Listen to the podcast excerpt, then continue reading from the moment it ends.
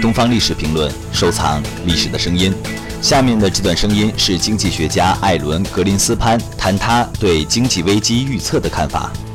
I mean, there, a lot of people think they can do it very easily, but we really can't forecast all that well. We, we pretend that we can, but we really can't. And markets do very weird things because it's being, it reacts to the way people behave, and sometimes people are a little screwed.